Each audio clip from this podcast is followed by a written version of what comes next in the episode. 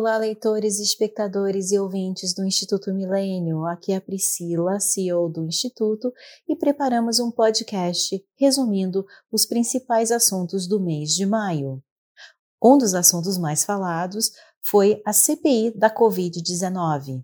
Por isso, nós trouxemos uma explicação do que são essas comissões parlamentares de inquérito e como elas têm baixa efetividade já que são muito longas, custam dinheiro público, paralisam projetos importantes e não têm competência de julgar ou punir investigados.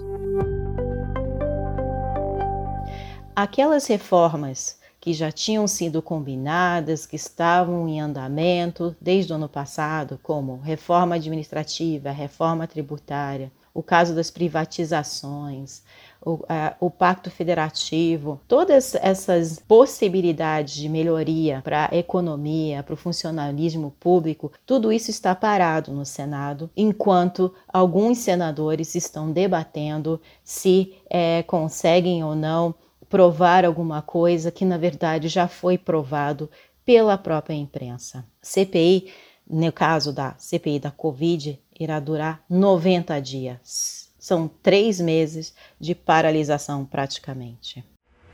Uma outra protagonista dessa pandemia e até dos depoimentos da CPI da Covid-19 é a Agência Nacional de Vigilância Sanitária, Anvisa.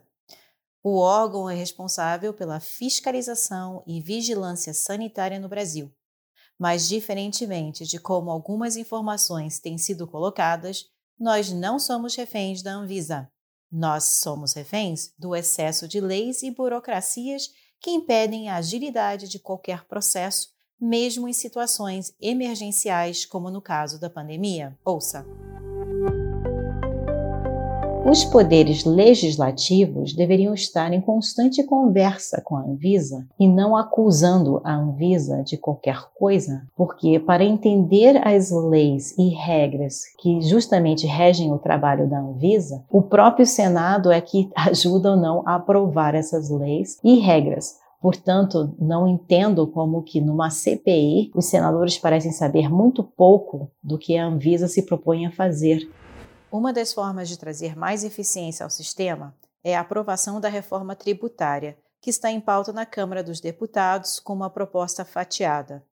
O analista político da XP Investimentos, Richard Beck, explica que, como a proposta da reforma tributária é densa e complexa, sua implementação acaba sendo um grande desafio. E o fatiamento só da desburocratização não é o suficiente. Ouça. É boa notícia, é legal, mas não é o que resolve o sistema tributário brasileiro. Começa a resolver. Né? É notícia boa, assim, não dá para dizer que não, né? mas não é o que refunda. Aí, e, e o que refunda o sistema brasileiro, é, o que muda, o que, o que faria isso ser uma coisa é, racional até, porque em muitos casos é irracional, é você, você mudar a regra de uma forma geral para os estados, municípios e governo federal. Isso eu não vejo acontecendo. Tá? Então, é esse impacto que a gente gostaria de ver no crescimento do país ainda não vem dessa reforma que está sendo discutida, dessas reformas, né? são várias fatias, que estão sendo discutidas ali inicialmente na Câmara. Outro tema importante do mês de maio foi o debate sobre a segurança da urna eletrônica, que completa 25 anos de utilização no Brasil. Afinal, a urna eletrônica é segura? Concluímos que sim. A informatização do sistema eleitoral descarta a necessidade de intervenção humana e utiliza recursos como criptografia e resumos digitais que tornam o processo 100% seguro. Ouça! Esse nível de informatização do sistema eleitoral foi alcançado gradualmente, sempre passando por crivo de segurança e da garantia do sigilo do voto, acompanhando a evolução tecnológica mundial.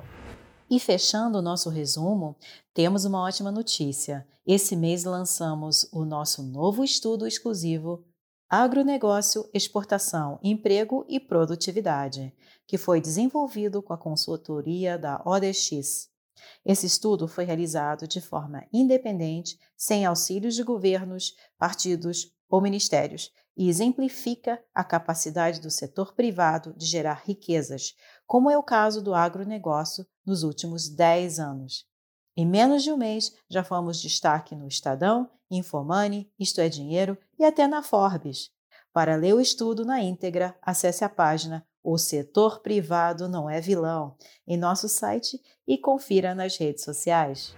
Agradecemos a paciência de todos de ouvir esse resumo e, por favor, continuem nos seguindo no Telegram, Spotify, todas as redes sociais que vocês possam imaginar e, claro, acessando o nosso site, porque tem destaque novo todos os dias.